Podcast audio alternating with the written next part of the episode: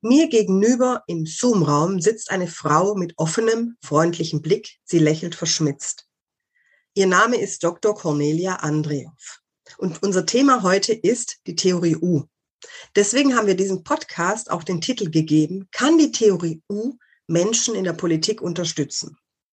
Wir sprechen auch über das Buch von Dr. Cornelia Andreow mit dem Titel Praxisbuch für wirksame Veränderungen mit der Theorie U. Dieses Buch führt von der Theorie direkt in die Praxis. Das heißt, man bekommt zu beidem Zugang. Einmal zum Denkgebäude der Theorie U und ihren konkreten Anwendungen in Change-Prozessen und auch für die Menschen, die vielleicht von der Theorie U schon mal etwas gehört haben, aber noch so nicht richtig den Zugang gefunden haben. Otto Scharmer beschreibt in der Theorie U die Dynamik transformativer Prozesse. Er zeigt dabei, wie man von festgefahrenen Mustern im Verhalten und im organisationalen System zu Prozessen der Öffnung kommt. Stichworte dazu sind Open Mind, Open Heart, Open Will. Servant Politics, der Podcast für politische Reflexionsimpulse.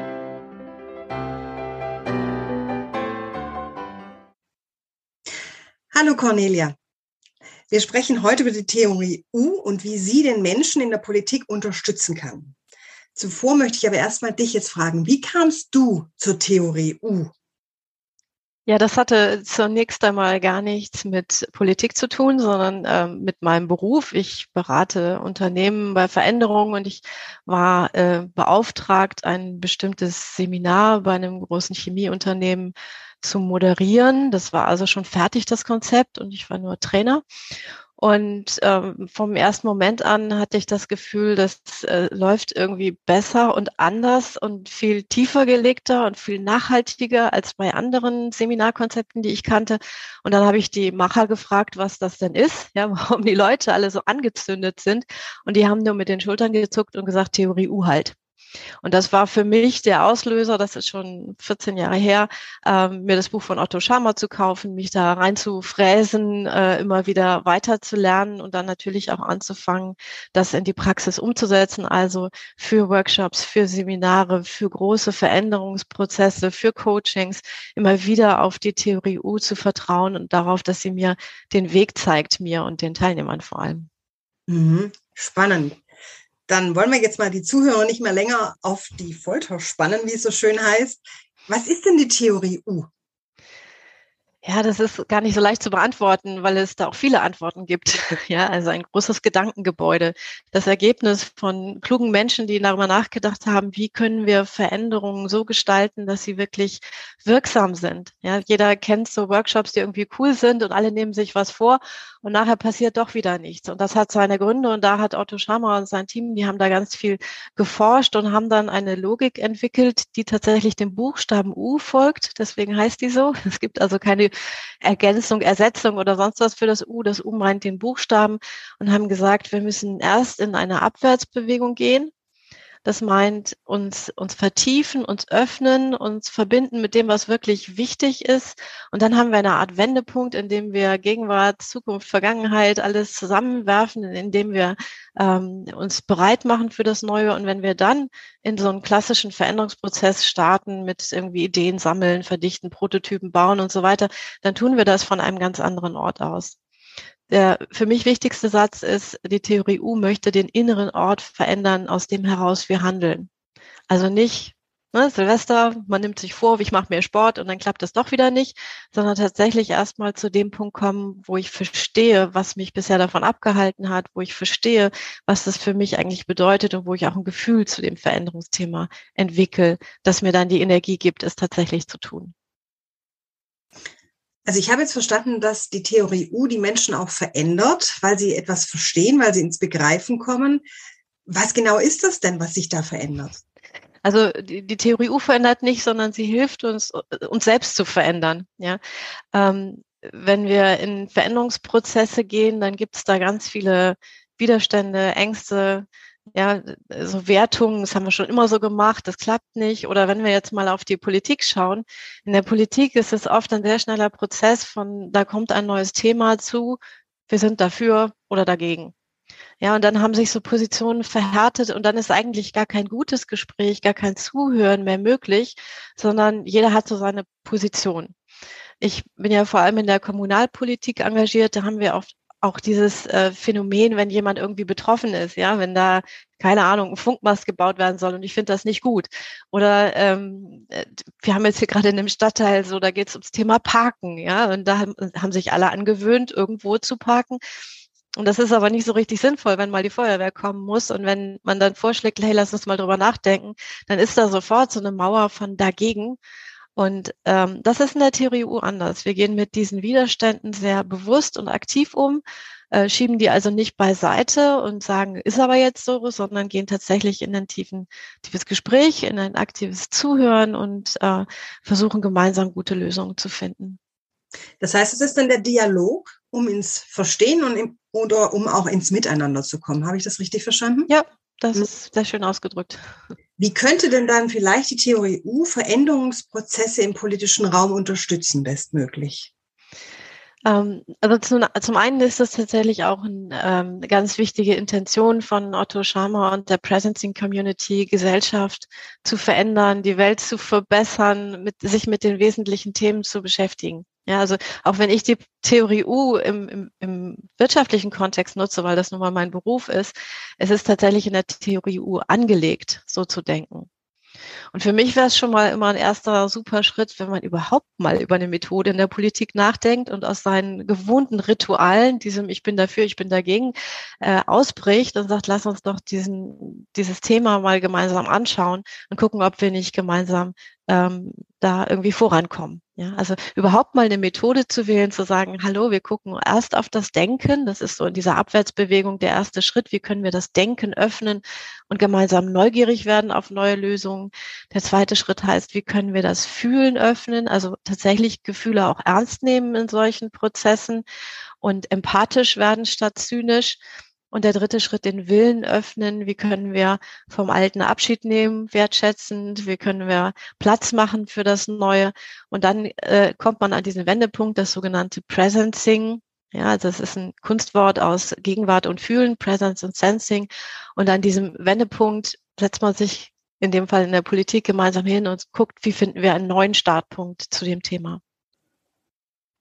Was müsste also folglich deiner Meinung nach getan werden oder wo müssten wir im politischen Raum ansetzen, um das umsetzen zu können? Ja, ich habe ja eben schon den Begriff Rituale verwendet. Ja, in, vielfach in der Politik sind das Automatismen, die dann, die dann ablaufen, wenn ein Thema neu kommt. Und ich glaube, wenn es einzelne Personen, Servant Politics gibt, die darauf hinweisen und sagen, hey, lass uns doch das Thema mal anders besprechen und vielleicht dann das Buch von Otto Schama oder mein Buch zum Thema zücken und sagen, ich hätte da mal eine Idee für den Prozess, wäre schon mal äh, ein guter Ansatz. Ähm, in meinem Buch beschreibe ich, welche Fähigkeiten man für U-Prozesse braucht. Das ist mein persönliches Lieblingskapitel. Denn die Theorie U gehört zu der großen Gedankenwelt von Mindfulness und Achtsamkeit. Und auch das könnte der Politik sehr gut tun, wenn wir uns besser zuhören, ja, und ähm, nicht nur hören, was wir hören wollen, sondern tatsächlich hören, was der andere gesagt haben hat. Wenn wir lernen, gute Fragen zu stellen, wenn wir uns daran erinnern, dass wir vielleicht irgendwann in unserem Leben mal zu tun hatten mit Kreativitätstechniken und dass man ja gemeinsam mal auf neue Ideen kommen könnte. Also all das wären so Ansatzpunkte Punkte. Letztendlich braucht es dafür, glaube ich, mutige Menschen überall, äh, die sich von den Ritualen verabschieden und sagen, lass es uns anders versuchen. Mhm. Das heißt, das ist ja jetzt so der, der große Raum, den du jetzt angesprochen hast. Du sprichst von Kreativitätstechniken, vom besseren Zuhören, vielleicht auch zum zugewandten Zuhören, auch ins Verstehen zu kommen und vielleicht auch erstmal seine eigenen Bedürfnisse zu erfahren oder zu kennen, warum bin ich überhaupt dagegen, dass man sowas vielleicht mhm. im Großen erfragt. Was heißt es aber im Kleinen für den, für den Einzelnen? Was müsste vielleicht der einzelne Politiker erstmal für sich, klar, du sagst, das Buch kaufen, lesen. Und was, was wäre der nächste Schritt? Ja, vielleicht fangen wir mit dem Zuhören an, sich besser zuzuhören, ähm, auch den Menschen zuzuhören, die Ahnung haben. Also Stichwort Wissenschaft, Forschung, Innovatoren, vielleicht den Menschen zuzuhören, die sich nicht in den Vordergrund drängen, ähm, das wäre schon mal ein super Ansatz. Ich beobachte das gerade mit Interesse so zum Thema Verbrennungsmotoren verbieten oder nicht verbieten ähm, und finde das sehr, sehr erstaunlich, was da so, so passiert, weil letztendlich wissen wir alle, dass E-Motoren jetzt nicht das ultimative beste andere sind, weil es da viel zu viele Fragezeichen gibt und solange ich da Kohlestrom reintanke, macht es sowieso alles keinen Sinn. Ähm, insofern, äh, wir, wissen, da muss sich ganz viel ändern. Wir wollen diesen Planeten irgendwie doch noch retten, nachdem wir ihn schon fast runtergerockt haben. Aber dann zu sagen, dann machen wir das eine halt gar nicht mehr und machen das andere, weil wir gerade keine Idee haben, finde ich deutlich zu kurz gesprungen. Und ich denke, das wäre so ein Thema, wenn man da die Foren öffnet, mit Menschen spricht, die ganz andere Ideen haben, auch an vielen Punkten ansetzt. Also nicht nur beim Motor, sondern auch bei der Art und Weise, die wir fahren, bei der Intensität, wie oft wir fahren. Ich persönlich fände mal so einen autofreien Sonntag alle halbe Jahr eine total coole Idee, weil du dann plötzlich dir überlegen musst, was mache ich denn, wenn ich nicht Auto fahre? Und dann stellst du fest, dass es vielleicht eine andere Art und Weise gibt, von A nach B zu kommen oder sich zu beschäftigen und denkst dir dann auch an Auto, also an Sonntagen, an denen du eigentlich fahren dürftest. Hey, das war eigentlich ganz cool. Das mache ich doch mal wieder. Also mehr Ideen, mehr Offenheit, mehr Kreativität und mehr Zuhören. Das wären im, im Kleinen für jeden Einzelnen, der politisch, gesellschaftlich aktiv ist, schon mal super. Und letztendlich sind wir das dann ja alle, denn Politik machen nicht die Politik, Politiker, sondern Politik macht jeder Einzelne. Mhm. Meine Überzeugung. Was sind denn nach deinem ja, Verständnis zur Theorie U so die, oder was könnten nach deinem Verständnis zur Theorie U die Ergebnisse praktisch für die Politik sein, wenn sie die Theorie U mal andenken würde, mal vielleicht in Meetings mit anwenden würde? Ja, dafür gibt es ja ganz viele Beispiele, was dann passiert ich finde faszinierend eine, ähm, eine Case Study aus den USA, die in der Presencing Community kommuniziert wurde, wo beispielsweise Zahnärzte sich zusammengesetzt haben und gesagt haben, ja, wir können weiter immer bessere Techniken entwickeln, um Zähne zu reparieren und damit verdienen wir auch unser Geld. Aber eigentlich sind wir geschockt davon, mit in welchem Zustand Kinder, also Zähne von Kindern sind. Und eigentlich müssten wir da ansetzen und was dagegen tun, dass süße Limonaden getrunken werden und so weiter und mehr Mundhygiene. Und dann handelt eine Gruppe Zahnärzte gegen die eigenen wirtschaftlichen Interessen, weil sie verstanden hat, dass das übergeordnete Ziel, das eigentliche Ziel von Zahnärzten ist nicht Geld verdienen, sondern gesunde Zähne. Und das ist passiert im Dialog und in dem Prozess. Und ich glaube, dass das das Ergebnis sein könnte bei ganz vielen Themen, wenn man sich fragt, worum geht es denn eigentlich wirklich? Was ist das eigentliche Ziel und die eigenen Ziele vielleicht mal kurz ein bisschen beiseite legt, dass man dann zu besseren Lösungen kommt. Wenn du sagst, ähm, diesen Prozess, dieses eigentliche Ziel, das man andenkt, das hat ja auch was mit Transformation zu tun, beziehungsweise mit Veränderung, ja? Ja. Und da hattest du im Vorgespräch mir gesagt, dass es auch ziemlich viele Widerstände bei uns Menschen gegen Veränderungen ja. gibt. Welche ja. sind das? Ja, die drei großen Widerstände, die in der Theorie U besprochen werden, beschrieben werden und die in dieser Abwärtsbewegung aufgelöst werden, heißen ähm, äh, Wertung, Zynismus und Angst. Wertung ich habe es vorhin kurz schon angesprochen, meint dieses typische, haben wir schon immer so gemacht und das funktioniert hier nicht und, und so weiter. Ne? Das geht nicht. Und ähm, das, das, da ist ja auch oft was Wahres dran. Ja, vielleicht ist die erste Lösung nicht die beste. Und was wir in der Theorie U am Anfang machen, um diesem Widerstand der Wertung zu begegnen, ist ganz viel Denkfutter, ganz viel Impulse zu geben, so dass ich wegkomme von der festgefahrenen Wertung zu einer Haltung, die wir Neugier nennen, die also eine gewisse Offenheit hat und die sagt, okay, ich kann mir das zwar immer noch nicht vorstellen, aber ich gucke zumindest mal hin. Ja, ich beschäftige mich damit. Der zweite Widerstand, Zynismus, ist vielleicht ein bisschen schwieriger zu verstehen, was dieser Begriff Zynismus meint. Es geht darum, dass es in vielen Prozessen Menschen Gefühle ignorieren, sowohl die eigenen als auch die Gefühle von anderen. Das hat damit zu tun, dass einem das so ein bisschen nahe gehen kann und dann blocke ich das lieber ab. Ähm, und ähm, das hilft aber ja nicht. Die Gefühle sind ja trotzdem da, auch wenn ich die ignoriere. Insofern ist die, der Ansatz in der Theorie U wegzukommen von diesem Ignorieren, diesem Zynismus hin, hinzukommen zu einer Empathie. Und der beste Weg dafür sind in der Regel Perspektivwechsel. Ja, sich mal in die Situation des anderen versetzen und seine Perspektive einnehmen und dann wird es viel einfacher, äh, tatsächlich auch die Gefühle des anderen nachzuvollziehen. Mein Lieblingsbeispiel für Perspektivwechsel war übrigens, als ich meine Kinder im begleiteten Fahren plötzlich auf, vom Beifahrersitz aus beim Autofahren begleitet habe. Und das ist extrem spannend, sollte jeder mal machen, wenn man plötzlich auf der anderen Seite sitzt und, sitzt und neben sich einen Fahranfänger hat, ähm, zu erleben, wie schwierig Autofahren ist, wie komplex unsere Welt ist. Und ähm, ja, es hat, es, es erdet dann immer, wenn man mal wieder eine ganz andere Sichtweise auf die Dinge hat. Ja, dritter Widerstand, äh, Angst. Das äh, kennen wir alle, dass Veränderungen Angst machen, dass man sich äh, unwohl fühlt damit, dass etwas Neues passiert. Und wir versuchen in der Theorie U den Menschen Mut zu machen, ja, zu öffnen, zu sagen, was, was passiert, wenn ich das Alte loslasse, was, was für Chancen ergeben sich auch daraus. Also insgesamt dieses, dieses Loslassen, dieses, was machen wir in Zukunft nicht mehr. Das ist ein ganz wichtiger Aspekt. Das ist, glaube ich, auch etwas, was in vielen anderen Veränderungsprozessen fehlt. Ja, was mache ich nicht mehr, wenn ich das Neue mache? Denn das Neue Blau braucht Raum äh, im Herz, im Hirn, im Terminkalender. Und dafür müssen wir andere Dinge, alte Dinge sein lassen. Mhm. Danke für diese Zusammenfassung beziehungsweise für diesen Einstieg in diese drei Widerstände. Ich würde ganz gern noch mal in die Widerstände ein bisschen tiefer eintauchen mhm. wollen. Und zwar, wenn du jetzt sprichst äh, von dem Widerstand Bewertung, wo du sagtest, das haben wir immer schon so gemacht, das werden wir auch die Zukunft weiter so machen.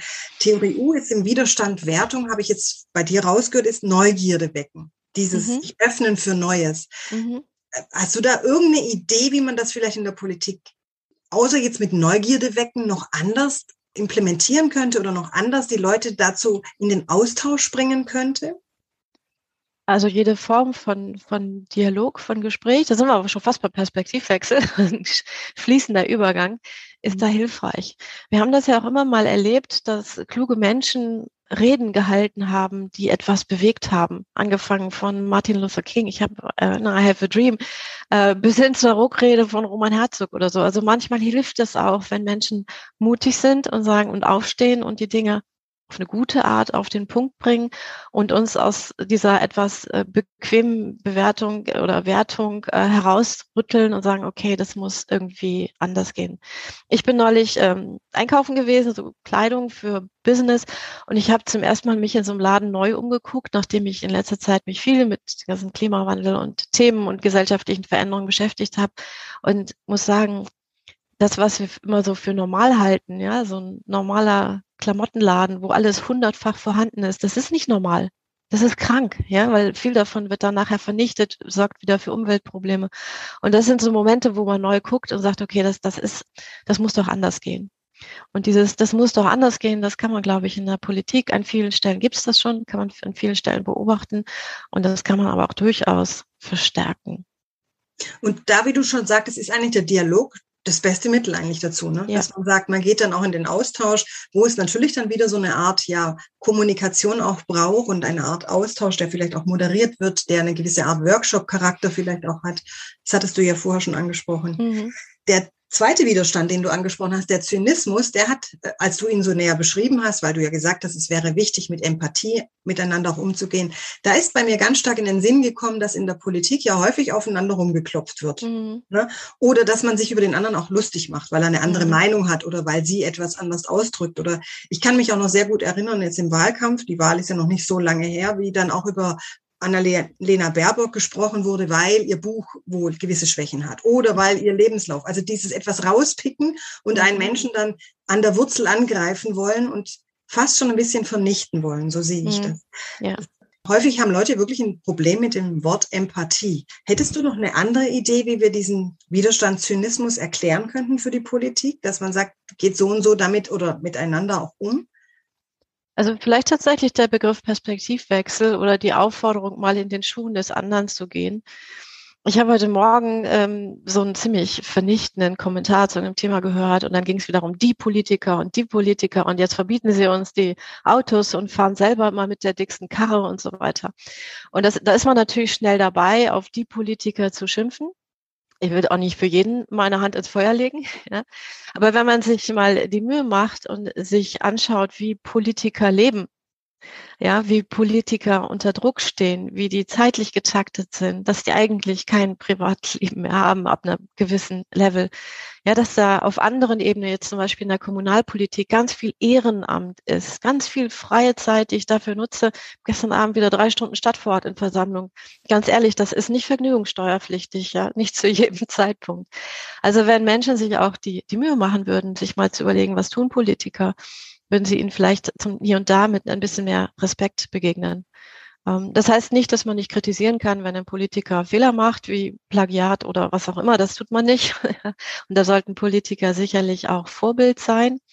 Aber eine, eine anständige, eine respektvolle Kultur fängt vielleicht schon damit an, dass man nicht auf die Politik oder die Politiker schimpft, sondern sich ein bisschen ernsthafter damit auseinandersetzt, was da passiert und das auch würdigt und wertschätzt, wie diese Menschen sich einsetzen.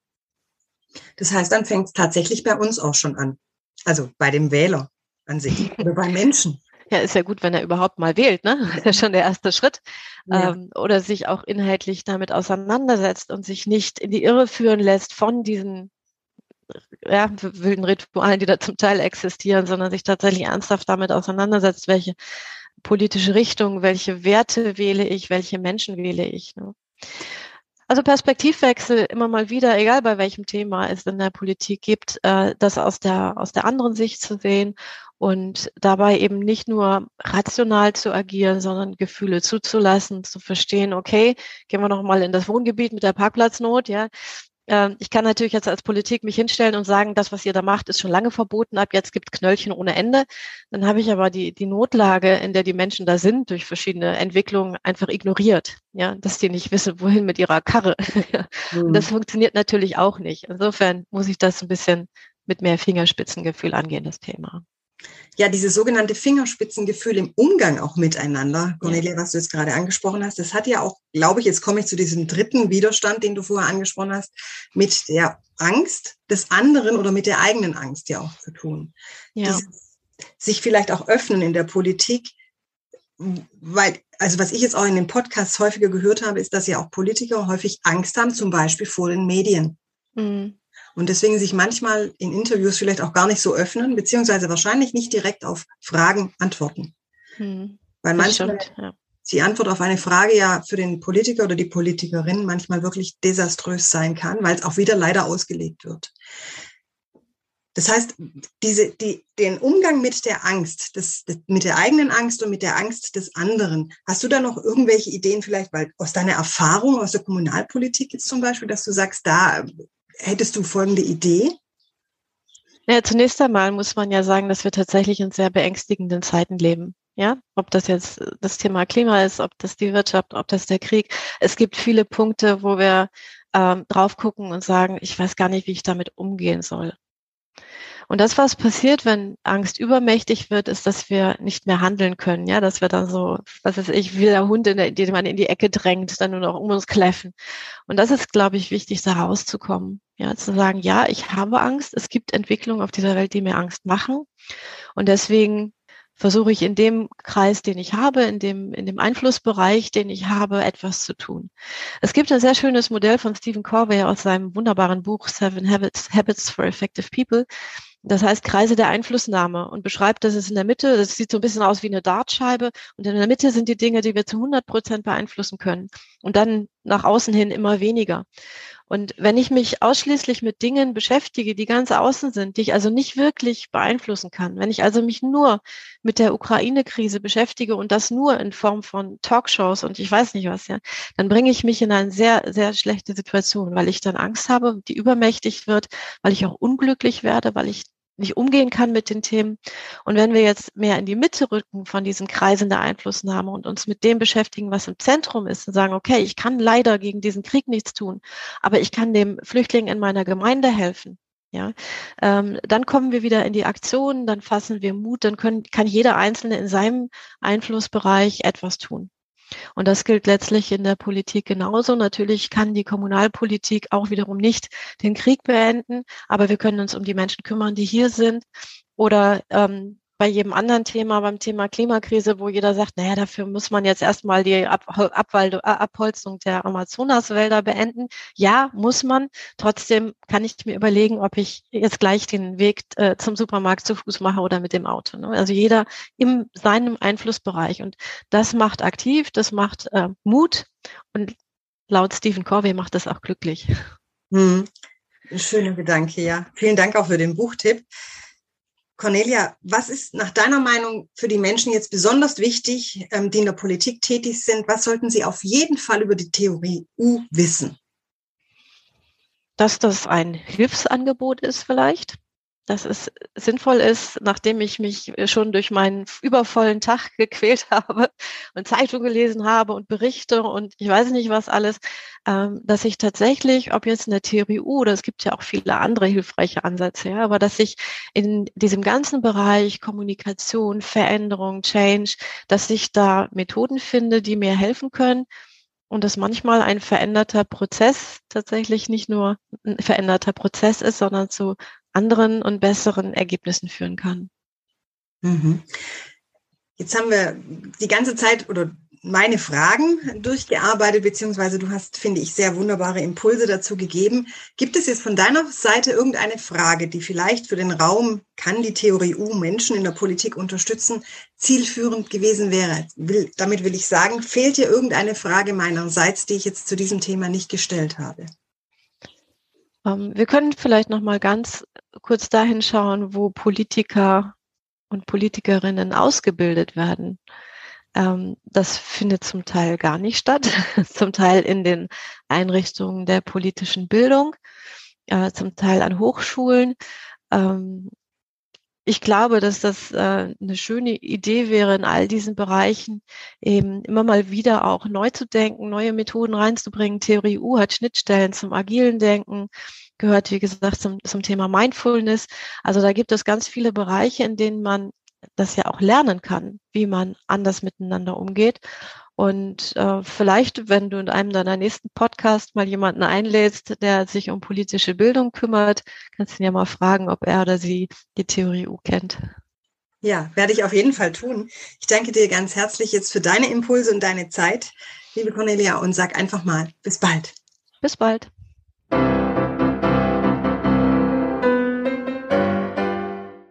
Servant Politics gibt's auf Spotify, Apple Podcasts und überall, wo es Podcasts gibt.